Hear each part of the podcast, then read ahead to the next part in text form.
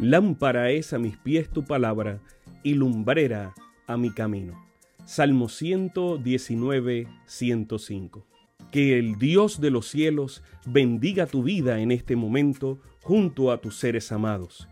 Bienvenidos a un espacio de inspiración bíblica donde su corazón será lleno de esperanza.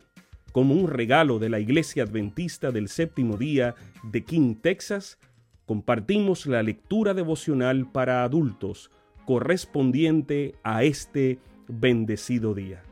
Pablo, reavivado por una pasión. Autor, Pastor Bruno Razo. Que Dios te colme de misericordias en este preciso instante. Oremos. Amante Padre, que en este momento tu palabra trascienda al corazón de quien la escucha, sea sembrada y dé fruto para la vida eterna. En el nombre de Jesús. Amén.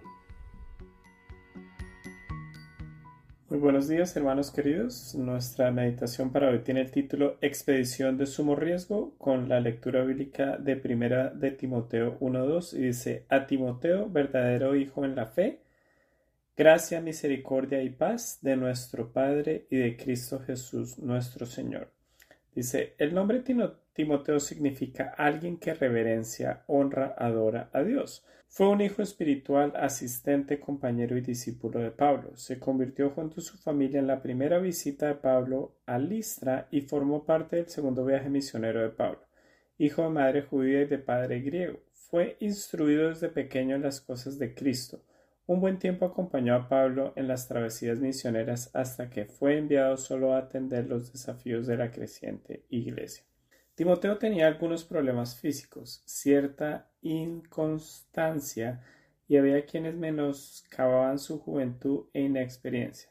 Éfeso no era el mejor lugar para pastorear. La ciudad era idólatra, entregada a, a la diosa Diana, patrona del deseo sexual. Además, Pablo había estado en Éfeso por tres años y realizaba una gran obra, por lo tanto no era fácil sucederlo. Entonces le escribe a Timoteo para animarlo y guiarlo en la conducción de la iglesia. Elena de White nos clarifica, el verdadero ministro de Dios no rehuye los trabajos pesados ni las responsabilidades. De la fuente que nunca falla para los que sinceramente buscan el poder divino, saca fuerza que lo capacita para afrontar las tentaciones, sobreponerse a ellas y cumplir los deberes que Dios le impone. Su alma se desvive para realizar un servicio aceptable para su Maestro. Los Hechos de los Apóstoles, página 399. El siguiente anuncio apareció en un periódico londinense. Se solicitan hombres para una expedición arriesgada, poco salario, frío intenso, largos meses en completa oscuridad y peligro constante. No se garantiza el regreso. Honra y fama en caso de éxito. Lo publicó el notable explorador ártico Sir Ernest Shackleton, y miles de hombres concurrieron. Si el Señor Jesucristo Pablo pusieran un aviso clasificado solicitando obreros, ¿qué dirían? Se buscan misioneros de tiempo completo o parcial para terminar la obra del Señor.